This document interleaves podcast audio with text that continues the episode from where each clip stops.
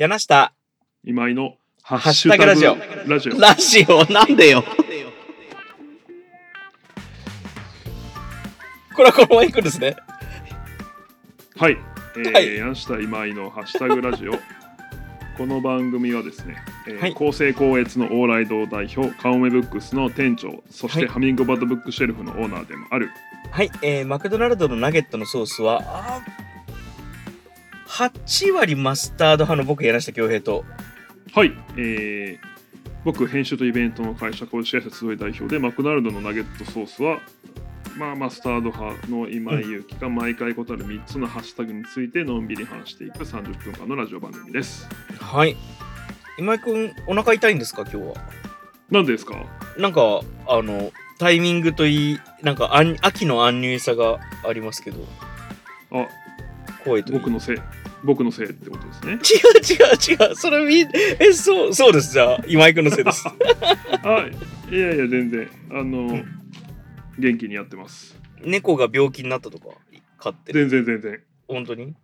はい。じゃあ今日もちょっと僕今日リモートの狭間で外収録ですいませんけどよろしくそうですね、今日は皆さんは愛車の中から、そうなんですたまにはいあの音がしますけどまあ環境音だと思ってビューンいただければ。愛車、スバルの何でしたっけ？360cc の360です。これはなんかフィクションに出たことってあります？あのー、今井君の大好きなこっち亀によく出てきますよ、ああ、確かに、あの中川が乗ってますよね。あれ中川乗ってたっけな？まあでもよく出てきます。あのなんかね、その、部長の家、部長の家ってめっちゃ遠いんですけど、千葉の山奥なんですけど、うん。に行くときに、その、なんでこんな車で来たんだって、両津が悪態をつくうん。エピソードがありますね。中川が、はいはい。いや、たまにはこれもいいでしょって言って、はいはいはいはいスバルに乗ってくるという。1960年代の車でもう本当に日本最初の国民車と言われる大,、うん。大変普及した安い国産の軽です。シートベルトないんでしたっけ？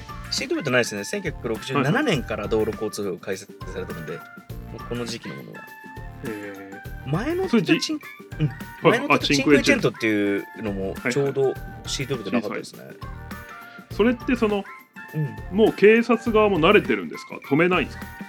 ああでも止められたことないですね。へえシートベルトないけどどうしたのって言われたこともないし。もう知ってんでしょうね多分ね。なるほど。まあ車検証を見せればあのああはい、そしてシートベルトはあったに越したことがないのであの、うんはい。シートベルトいつかつけたいなという気持ちとオリジナルのまま残したいなという気持ちと半々です、なるほど。はい、高速には乗らないんですか高速は乗ってもいいけど乗らないっすね。うん。なんか周りに迷惑かける可能性があるのであのスピードに乗れないので、はい。はいはい60キロぐらいかな。70キロ出そうと思い出せるけど。っていうはい。うん今井君の愛車とは違ってそんな性能とこちら車車用車のねあの車用車ね。頑張って一台、うん。逆必死になって。はい。逆輸入じゃない。逆輸入じゃなかった輸入じけゃない。全然ないです。いやなんかあのあれはい。車種言っちゃってもいいですか？はい。ラブ4でしょ？はい。なんかラブ4ってもともと日本の中で走っててはい。アメリカに一時期アメリカでしか売ってない時期があったんですよね。へえでまあだから逆輸入というかそれでまた国日本国内でも販売するようになったんじゃなかった？かななるほど。違ったかな？まあでもそうかもしれないですね。そのなんかまあこの そんな長くしないですけどなんか、うん。まあ、集いが車用車を買うっていう時にこう友人たちがいろいろこうまあなんていうんですか人の買い物に口出すって楽しいじゃないですか。楽しい。だからその車好きな人たち中心にこうこれを買った方がいいとかそれは集いらしくないみたいな、うんうんうんでラブ4はすごい反対されたんですよ。へえいい車なのに。でまあでもなんかいろいろ僕全く車詳しくないんですけどいろいろ調べてると、その、ん。要はねなんかねブランドロンダリングをしたみたいですねラブ4は。ああでもつまりうん。そうかもしれないですね確かに。だから一僕ら回リコールも出たのかな？あそうなんですかねそれはごめん15年。うん。15年20年ぐらい前は結構そうなんていうんですかね。ヤンキーが乗ってるみたいなへえそういうイメージだったんだ多分あって、うんでだからそのラブホーっていう名前とかにそういうイメージがみんなあるのでこう、はいはいはい。まあ、ちょっと集いのねこのしなやかさ柔らかさみたいなとこには 合わないんじゃないかと。今井くん、水臭いの僕にも相談してほしかったな。柳下さんなんかそのいなんだろう今井くいろんなはいんはいに最適な車を僕おすすめしたのに、何ですか？ダイハツの軽トラ。それはまあ実家にあるからいいです 今日もよろしくお願いします。ダイハツの軽トラははいいい車ですはい軽トラ最強だよよ。はーい。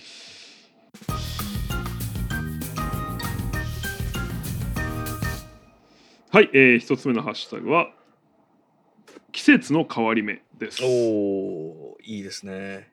今年、季節の変わり目が1日しかなかったですね。ねななんんかか、もううん。9月1日からみたいななんかね感じ、ですねうんある日、夏と冬が混じあ、夏と秋が混じって、うんうんう一ん気に寒くなりましたね。ね僕たまたまその日長野にいたんで、うん。なんか帰ったら暑いんだろうなと思って帰ってきたらうん。何も変わらなくてはい。すごいつまり涼しかったってことですね、東京が。そうそうそううん。なんかでも僕、うんああどうぞあ、どうぞ。いや、大したことない。あの、大体ゆっくり、あの、うんああ、スズムシが鳴いてるなとか、うんうんうん、あ、そういえば雲が高くなってきたなとかいう日があるんですけど、はい今年は本当に一気だったな。っなていう世間話です。はいはい多少多少多少その辺に関心が 何？出てきたんだなって自分なりにまあ感慨深いというかあれなんですけどその季節の変わり目うん。はいはいあどうぞ。言ってたじゃないですか、あの、焚き火が好きだから、ああそうです。それはもちろんあそろそろ焚き火ができるなって思うようになったって言ってましたね。うん。あとなんかその秋服冬服が着れるというおおことをちょっと喜びに感じるようになりましたねー、なんて情緒のある言葉だ。素敵だ。いやなんか結構おしゃれな人みんなおっしゃるんですよそのやっぱ秋春秋が楽しいですそうそうそのんまあおしゃれは我慢という言葉もありますけどまあとはいえねみんなもちろん機能も大事だからそうですねやっぱ。季節が極端気温が極端だとその着たいものよりあったかいものとか涼しいものを選んでしまうけどその制約から秋冬、あ秋春は解放される。なんかあの、ポケットがいっぱいある服僕好きなので、ほうほうほう。あポケットが増えるなっていう喜びはありますね。うーん。ここ4年ぐらいでも僕、ほなんか、あんまりおしゃれをしなくなったな。なえんか、あそうですよね、サンはい、よくない。ダルでいけるじゃん。よくないね。いやごめん。そうそう。前よくないと僕は常々思ってます思ってます。前、松田君にはなんか、あ、今日ちゃんとしてますねって言われて、喜んでたから、喜んでたのかな？嬉しそうだったから、はいちゃんとしようと思う。今日はちゃんとポロシャツ着てます。そうですねあんまおしゃれとは思わないけど。なんかよくコーディロイのセットアップ着てましたよねああ、そうですね。コーディロイ好きなんだよな。コーディロイっていうのはどういう素材なんですか？そのなんか成り立ちというか成り立ちなんでしょうね。でも毛糸じゃないですか。すげえ浅いい返ししちゃったけど。あれ毛糸なんですね。毛糸じゃないですか、もともとは。今は河川使ってるんだけど、僕のやつ確かウールだったあもともとはね。うん。なんか僕古着屋にたくさんある素材っていうイメージなんですよね。はあ。なんかあの、フィールドワークできるジャケット僕すごい好きで。あの、えっ、とああなるほど。そのうん。万が一なんか今すぐ建設現場で物を持たないといけないとなっても そうですね。まあ、もうちょっと、はいはいもうちょっとそのなんだろう、えっと、例えば、考古学者が着てるようなやつ。ああなるほどなるほあの、わかりますよね。なんかエジプトの発掘とかで着てそどうないははいジャケット。まあ、その本田技研の皆さんが制服として着てるような作業着にも近い、はいはいそうです。そう、そうかな。そうですね。はい。なんかあジャケットって意外に機能的なんだよな。ポケット多いし。なるほどね。なんかうん確かに。ペンも刺しとけるし。確かにな。考古学そっかああいう人たちってやっぱいつ誰がこう来るか分かんないからそのあれなんですかね。え要は襟ついてるじゃないですか、あ、襟ついてますね。まね、あれって別にどうなんだろう。作業上必要なのかな。でも、あの襟って防寒用の襟ですよね。ああそういうことか。あの胸開いてるのも閉じれば前まで閉じれるし。ああつまりまあ体温調節ができる。あそうそうそうそう。ことかうん襟立てれば風も防げるし。はいはい。なるほどね、今 なんで日今井くんあの、、はい。いですね。なんかのんびりしてて。あ本当ですか？自宅だからかな、自宅のモードなんだ。なるほどね。ジャケットいいな。ジャケット着よう。ジャケット買おう。だいぶ整理しちゃったんだよな服。なそれなんかきっかけはあったんですか？あんまりこう服適当でいいやって思う。いや一番のきっかけはあれですよ、うん。あの家を家なし生活をああはいはい。してた時にもう全部服をほぼ捨てたので。ほうほうほう。うん。それが一番でかいかな。まあでもまた買い揃えていくか。その時も捨てたんですね。その売ったりあげたりせず。あー捨てちゃいましたね。売ったりあげたりすればよかったかな確かに。うん僕のサイズに合う人があんまいないんだよな。まあでもとはいえそのあれでしょ？なんていうか。ああでも XL とか XXL とかそんなんですよね。そうですね。まあシャツとか T シャツってあんまりなんかもらっても困りません？まあまあまあ。でも欲しい人はいると思いますけどね。そっかあげればよかったね、うん。今今井君だったら着れたかそうですね。あとまあ今オーバーサイズが流行ってるみたいなことも、ね、あー確かに。確かに。若い女の子とかなんかかっこいいもんな。肩のあたりがダボダボしてて。うんうんううん。ん。なるほど。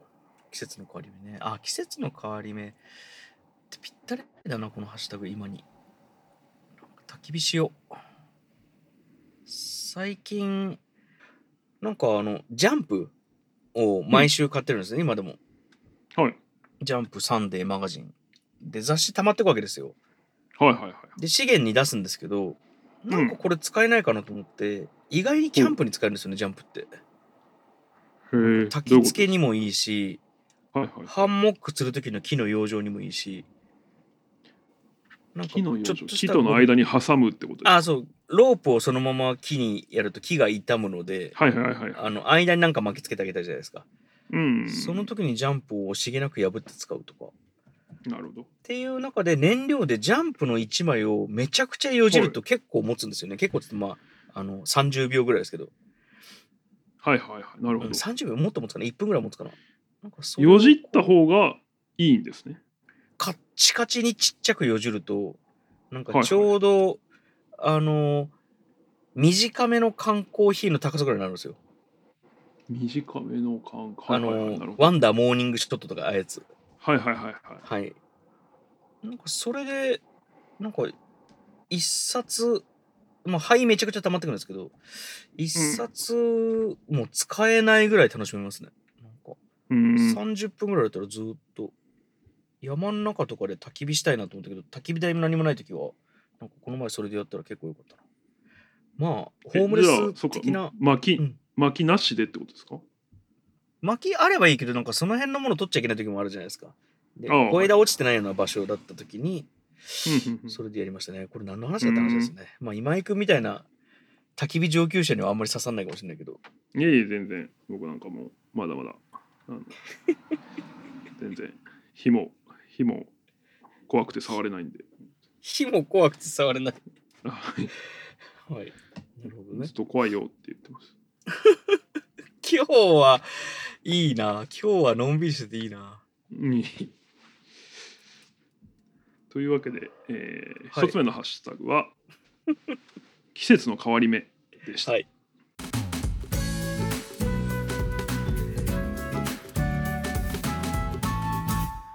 はい、えー、2つ目のハッシュタグは、はい。チキン。はい。チキンこれは別にあのチキン野郎のチキンではなく単純に鶏肉としてのチキンですね。僕ずーっと最近豚肉のことばっか考えてたんで、え、なんでですか？い、やなんかサムギョプサルって美味しいなって常々思ってて、まあ、あれ？韓国風豚焼肉ですよね。そうですね三枚肉の、うんうんうん。でレタスを一番うまく食う方法としてやっぱサムギョプサルだとずーっと思ってるんですよ。うーん。なんかいっぱい食べれるじゃないですかレタスはい、あ僕サムギョプサル食べたことないかもしれないです。あれ僕サムギョプサルでいいんだよな。サムギョプサルですね。あの、はいはい油落としなわかりますがら焼くやつわかります。はいはいはい。サムギョプサル美味しいんですよ。レタスと食べるんですね、あれ。なんかまああのーそれこそなんだっけ？サンチュじゃないけどそういうあの緑色の葉っぱも、まあサニーレタスでもいいんですけどうん、うん、うんうん。なんかとにかく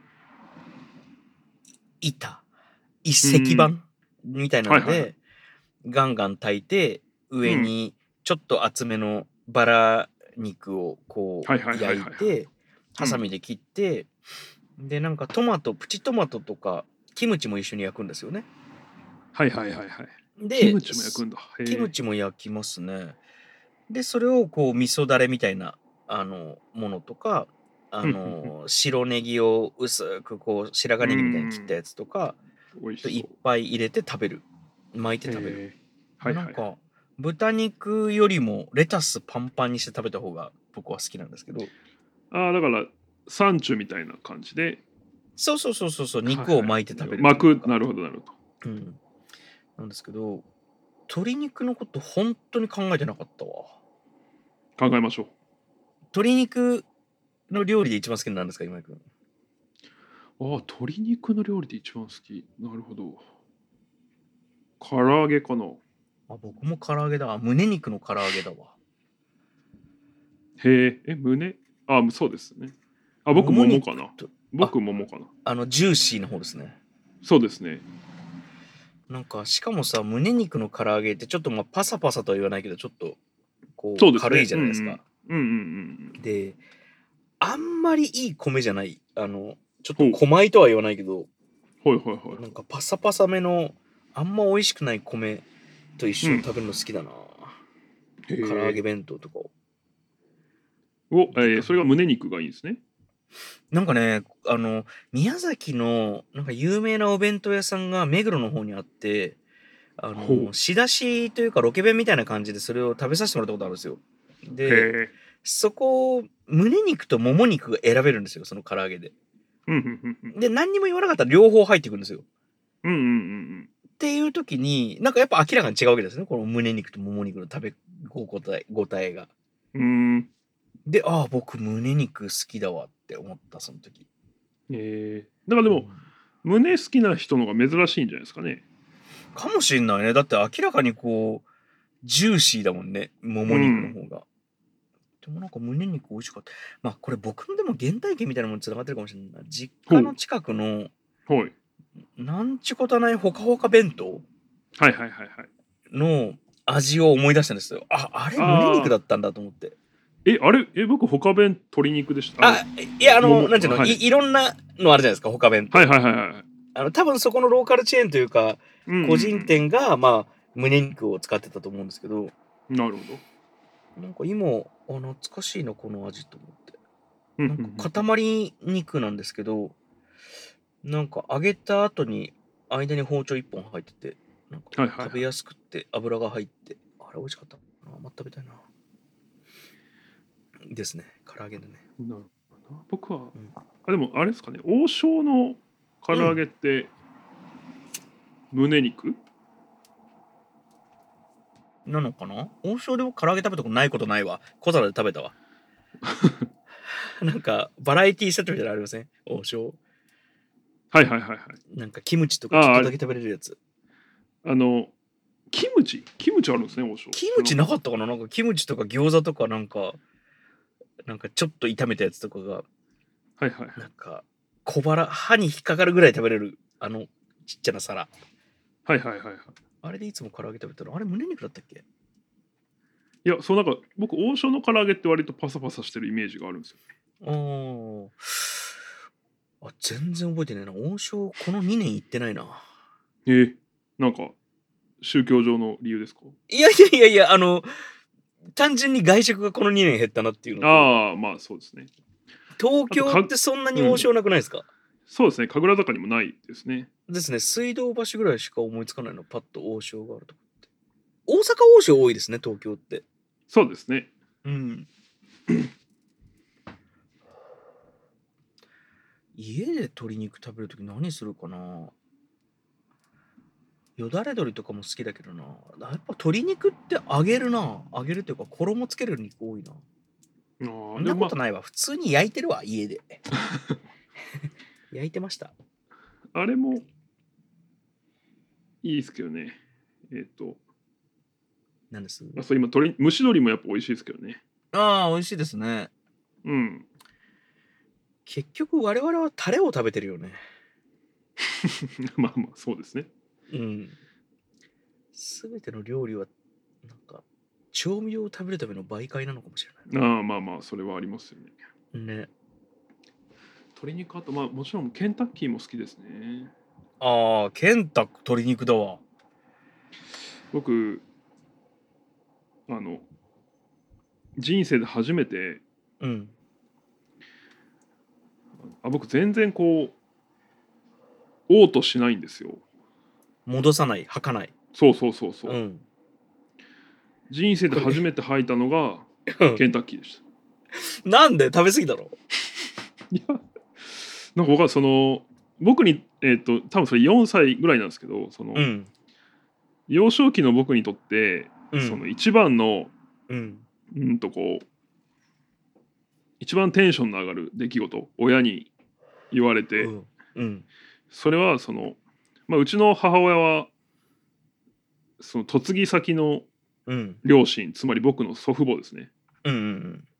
と折り合いが悪かったのではいはいはいはい。割となんであの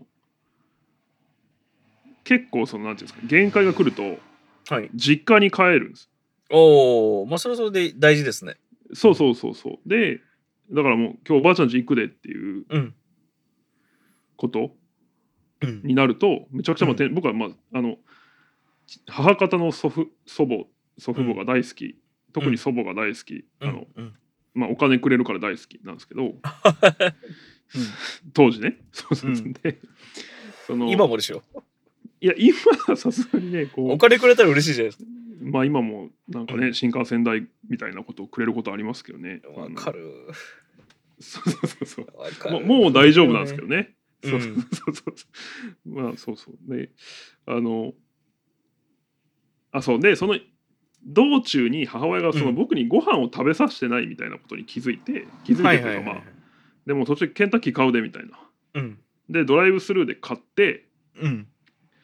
でおばあちゃん家着いてめちゃくちゃテンション上がりつつ、それを食べてたら、うん。はい、来ました。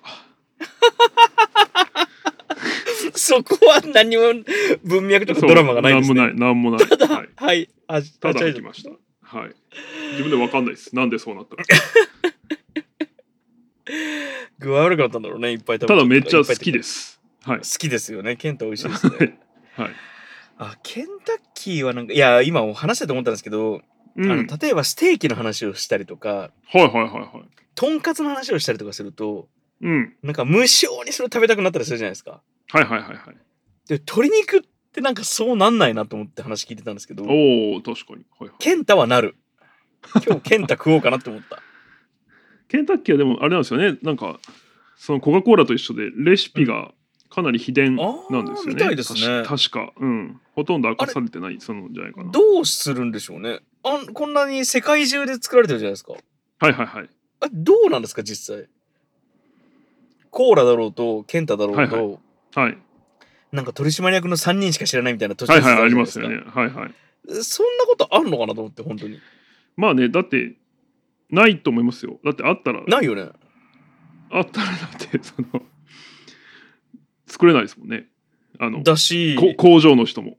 ですよね。うん。なんかその3人が本当に何かのことあった時に、うんうんうんこんだけ上場してるでかい会社がはい一気にもう偉くなりますよね。そうそうそう。味変わりますとか言ったらもううんナショナルチェーンじゃないじゃないですか。はい。その都市伝説確かめたいな。そうだよね。でも秘伝なんですね。そうらしいですよ。確かにコーラってコーラだし、ケンタってケンタだもんな。うんうんうん。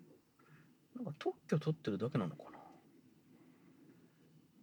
いや、あの、このなんちゅうの、あの柔らかい骨まで食えるケンタッキーって、はいあの調理法が特許なだけでレシピが特許じゃないのかなとか今考えてました。調理法が特許なだけでレシピ。はいはいはい。なるほどね。はいはい。だから結果として誰も再現できないだけで、はいはい、ちゃんとみんな知ってんじゃないかな、ケンタの社員さんは。なるほどね。あケンタッキー食べたくなってきたケンタッキーのあのサンドイッチあるじゃないですかあのハンバーガーみたいなのってパンで挟まはいってるやつはいはいはい。チキンタツタと。あ、タツタじゃないわ。なんかチキンバーガーみたいな？バーガーじゃないいはいありますねはい。あれいまだに食べないなああ、そうですね。僕もその、極力、あの、肉ケンタッキーフライドチキンのみで、うんのみで行きたいっていう気持ちが行きたいよ。ねあとはいコールスローは好きだなケンタのはいはいはい。うんコールスロー2つぐらい食べちゃう？いつもみんな好きですよね、コールスローね。コールスローあれこれ前話したっけ？オーストラリアのマヨネーズが酸っぱくてちょっと日本のよりほう。だから当然オーストラリアのケンタッキーフライドチキンのコールスローもちょっと酸っぱいんですようんうんうんあれがベストコールスローだな僕の中でうん。あ、ちゃんと味違うんですね。ちゃんとやっぱ現地の味になってますねへえ。ケンタッキーの味も変わってんのかな？そう考えるとあーあとまあケンタッキー買った時ねどの部位が来るかっていうのもね。あああれ指定できるんですよね。なんかその多分できるとも明言してないんじゃないかなケンタッキーは。あたーだその多分時間がある時なら応じてくれる。ああそうだよね。在庫と時間の兼ね合いか、ああそうそうそうそう。うん。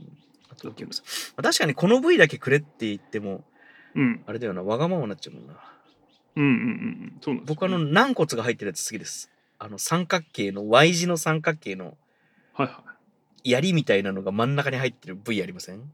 ケンタの。い槍？なんちゅうの？あの霧の先みたいなさ。でっかい霧の先みたいな。もう割と肉がいっぱいある。それこそあの胸肉ですよ。言ったら。えわかんない あ本当に。え今井君どこお好きですか？ケンタッキーの。6, 6ピースあるね。確か、うん。僕ドラムっていうその四角いやつ。ああ一番骨がないやつ、そうですね。はい、はいはいはい。あれ好きですうんそうか6ピース頼めば全部来んのか。いや別にそうだそれも約束してないと思いますよ。あそうなんだ。なるほど。多分あのうんばらけさしますよとも言ってないと思う。ああなるほどね。僕はあのほ骨がついてるあのなんちゅうの足の部分？はい。あれあんまり好きじゃないです。骨がついてる。ああはいはいまあ一番オーソドックスなやつですかね。一番オーソドックスな鶏肉っぽい鶏肉？はいはいはいはい。あれなんかちょっとなんだろうこう言っちゃうんだけどす損した気持ちになる。だけどあれが一番好きな人結構多いんですよね。なんか、まあまあ一番オーソドックスまあ、美味しいですよね。それこそ脂が乗ってて、はい。あケンタ食おう絶対今日。絶対ケンタ食おうはい。はい。というわけで2つ目のハッシュタグはチキンでした。ケンタチキン。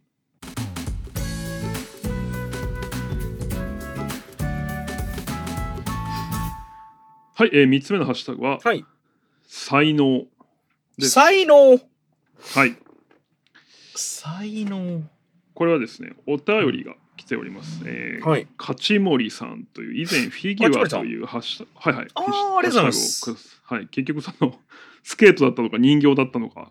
ああ確かに、はい。まあ人形としてお話ししましたが、で、うん。えーお便り読みますね。えっ、と、はいお願いします。響きという映画を見ました。はいはいはい、多分お二人のポッドキャストを聞いて、お二人のことを知らなかったら見ていなかったかと思います、ほう。普段は洋画専門なもので。あーでもとっても面白かったです。小説家について少し興味が湧きました、うんうん。ということで今回の「ハッシュタグ才能」を、えーあー挙げさせてもらいますあれ響きってあの漫画原作のやつですよね。そうです。えっ、と十数まあか12天才三巻出てる。うん。そうですそうですね。天才、えー高校生小説家うん。が突然現れるという、うん。まあでその、えー映画版はですね実写映画になってて、あの平手友梨奈さんという、うんうん。はいあの平手さんは何欅坂かはい。ああそうかそうか。まあエース絶対的クールな美人でですよね。そうですそうですそうんうん。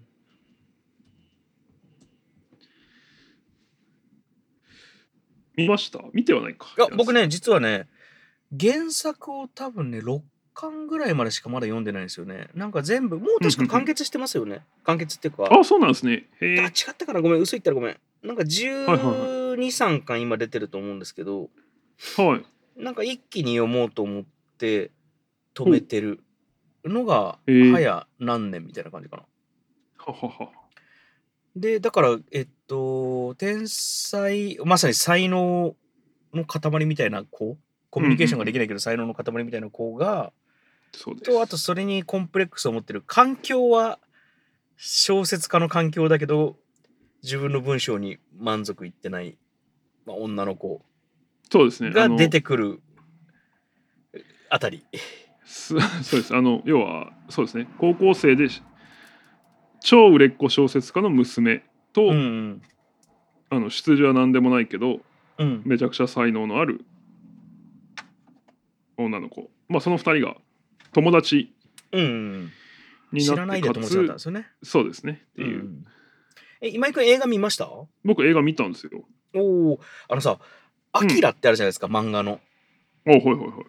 あのアキラ6巻をはい。映画版のアニメーションのアキラって1個の作品してるじゃないですか。映画版の、はいはいはいはいはい。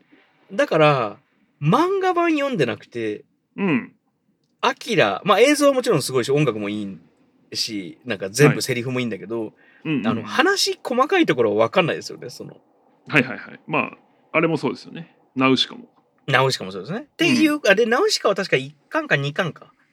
までを、ね。うん、ある意味映画用に切り取って脚本変えてるうんうんうん。じゃないですか。あの、映画の響きはどんな状態ですか？ああ、えっ、とね、忘れました。忘れた？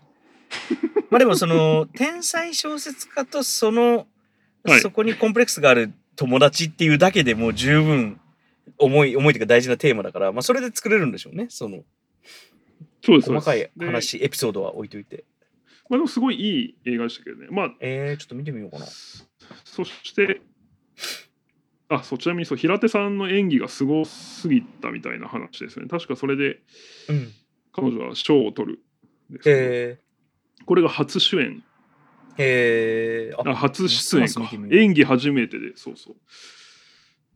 で、すごいですね。結構ピーキーなというだかエキセントリックな女の子の主人公。そうです、そうです。うん。あの割と暴力を振るっちゃうよううなん人ですね。あー。そう、そんな、まあ、平手さんもうん。まさにそうですが、才能の話ですね。はいはいはい。ハッシュタグ才能なんで。いやヤンさんはこう、自分には何の才能があると思われます？僕はモスバーガーを作る才能とはいはいはい。あーちょっとこれ自信ないけど引っ越しの才能引っ越し屋の才能が僕あるかもしれないです。あのーなんかでかいタンスでもいいんですけどほう。をまあ基本はでかいものって2人で運ぶんですけどあのーまあ1人で運ばざるを得ない瞬間とかあるじゃないですか。えーそのとオペレーはいション上というか、えーそそれは。のあ昔ごめんなさい。僕引っ越しのバイトしてたんですよずっと、はいはいはいずっとっていうぐらいけど。であのーその時に僕階段とかに一切ぶつけずにおう。こうなんていうのあの目見えてないタンスの先っぽがどこにあるかがなんとなく分かって、空間把握ができる。あそう空間把握ですね。だからそこの家の間取りのうんうんなんかどうなってるかがなんとなくこう分かる。うん。えであのある程度あの力持ち。ー、はいはい。であの皿とかつましても僕すげえ早くてうまいので。うんうんうん引っ越し屋の才能はあるかもしれないですね、うん。まあプロの人、プロじゃないのでこのこと言っちゃいけないですけど。はいはいはい。はい。で引っ越し手伝いたい僕誰かの。え。ー、まあこの年になるとなかなか引っ越し屋を引っ越し手伝うことないじゃないですか。もうみんな頼んじゃうから。確だしまあ若かったらねこう先輩の引っ越しに借り出されたりとか。はいはいはいはい。あるかもしれない。確かに僕ももうバトンズの引っ越し手伝って以来ですかね。それは引っ越しって。大丈夫だよ。次もあるから。確かにバトンズが古賀さんのバトンズが引っ越す時は絶対呼ばれると思うよ。何があっても。なるほどな。そうか。今井君は何の才能がありますか？僕はどうなんですかね。なんか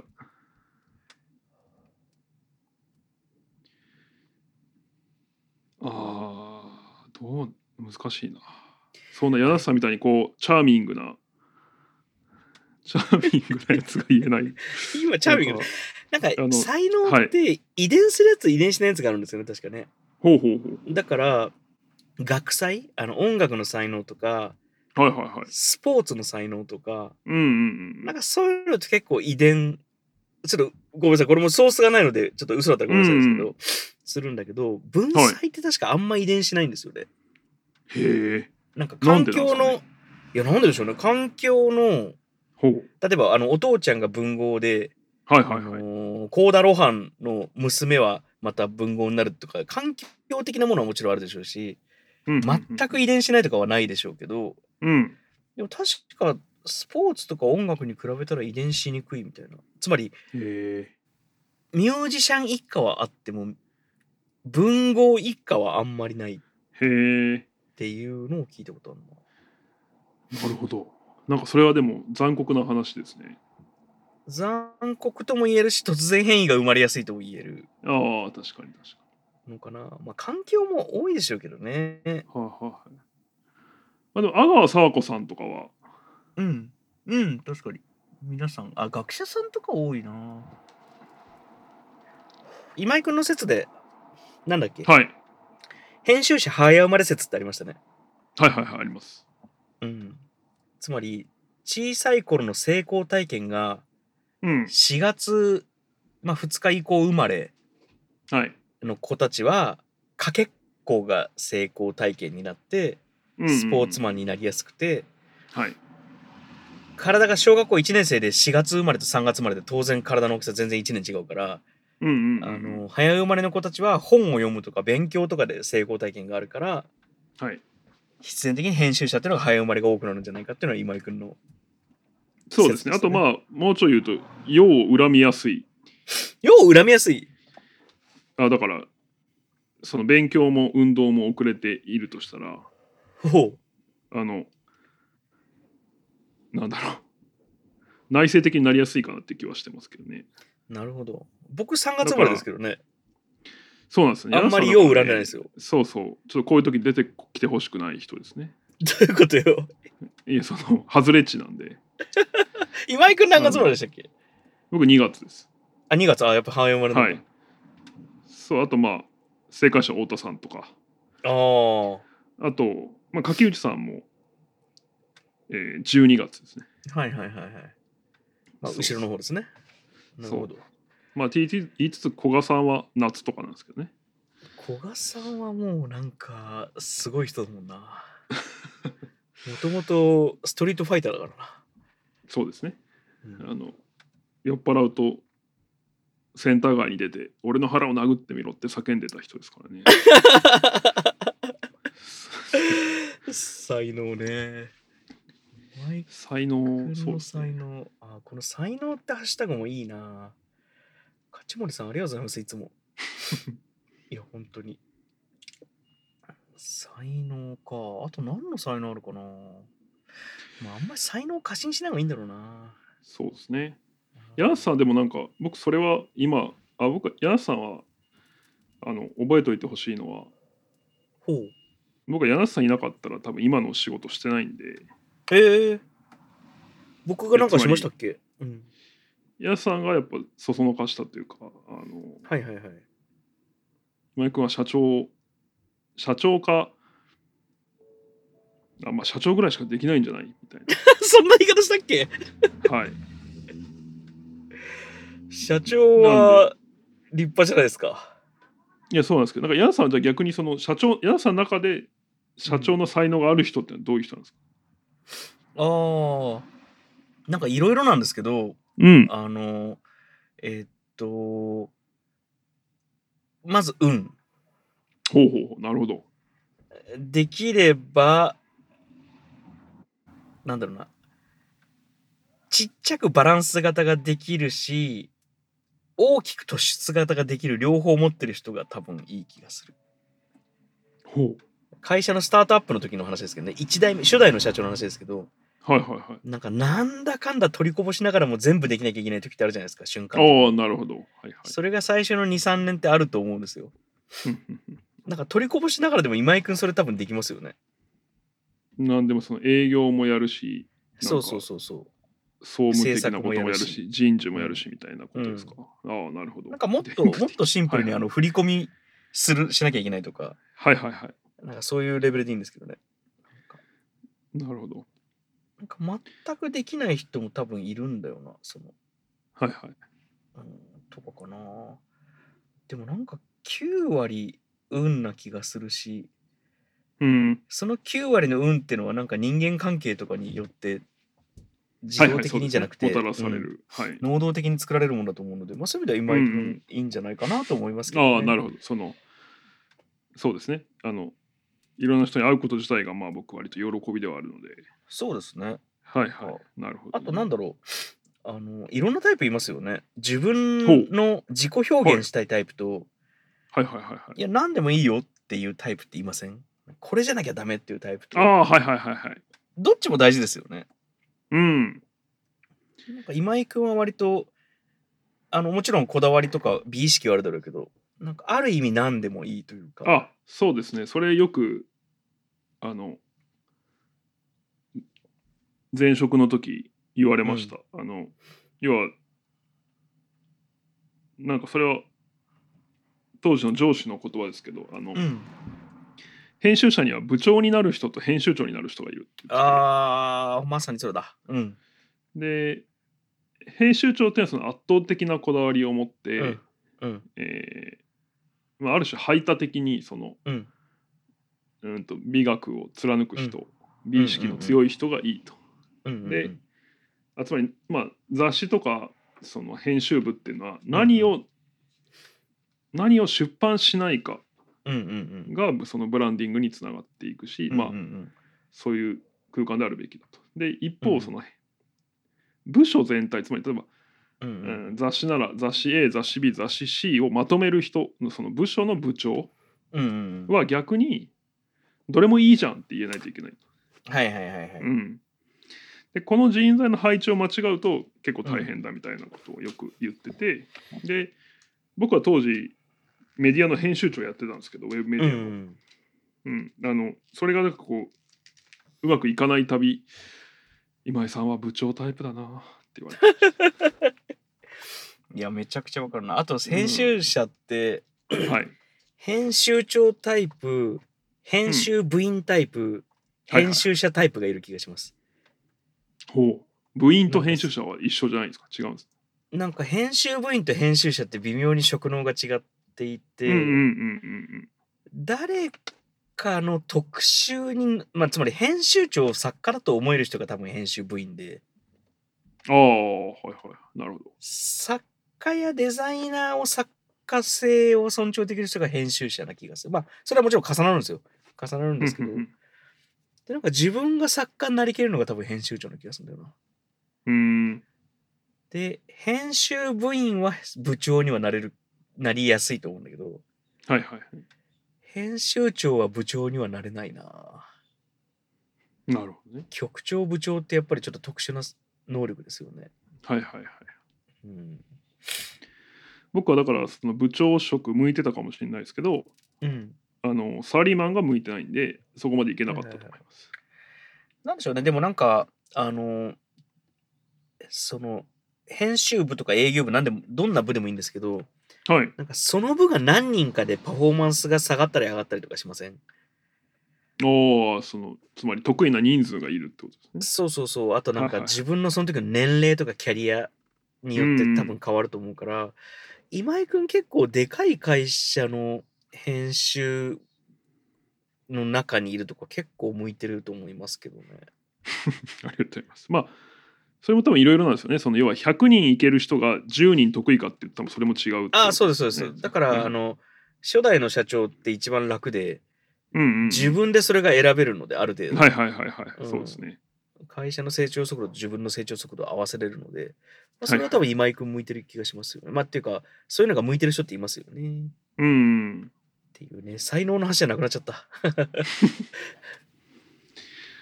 はいというわけで、え3つ目のハッシュタグは才能でした、はい。ありがとうございました。お便り、お便りありがとう。ございますはい、はい、というわけで、えー本日のハッシュタグは以上になりますはい。ありがとうございます。はい。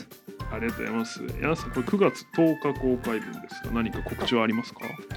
相変わらずあの札幌のですね、あああそうだそうだはいはいクラウドファンディング、あの札幌市内に北18条というエリアに本屋さんを作るという僕の友達がいて、彼のクラウドファンディングがまだ続いているので、あのぜひえー皆さん興味ある方は覗いてみてください。あのリツイートだけでも嬉しいです。いいですね。はい。えー、僕らは特にないですけど、えー告知をします。柳下今井のハッシュタグラジオはですね、毎週金曜日更新をしております。えー Spotify 上でのフォローがまだの方は、ぜひフォローをお願いします。そして更新情報は番組の Twitter アカウントでもお知らせしております。Twitter で柳下今井のハッシュタグラジオと検索してもらえればアカウントが出てきますので、えーそちらもぜひフォローをお願いします。そして番組では聞いてくださってる皆さんからのハッシュタグを募集しています。えー、Spotify の概要欄に記載のお便りフォームから、柳下さんと僕に話してほしいテーマや単語、感想を送ってください。えー皆さんからのハッシュタグもちろん感想だけでも大変嬉しく思っております。では、えー本日のハッシュタグラジオは以上です、えー今日も聞いてくださってありがとうございます。と、ここで本当は、えー締めのコールで、柳下今井のハッシュタグラジオでしたって言うんですけども、えー柳下さんの Mac の電源が切れたので、えー今日は僕一人でお送りしたいと思います。柳下今井のハッシュタグラジオでした。ありがとうございました。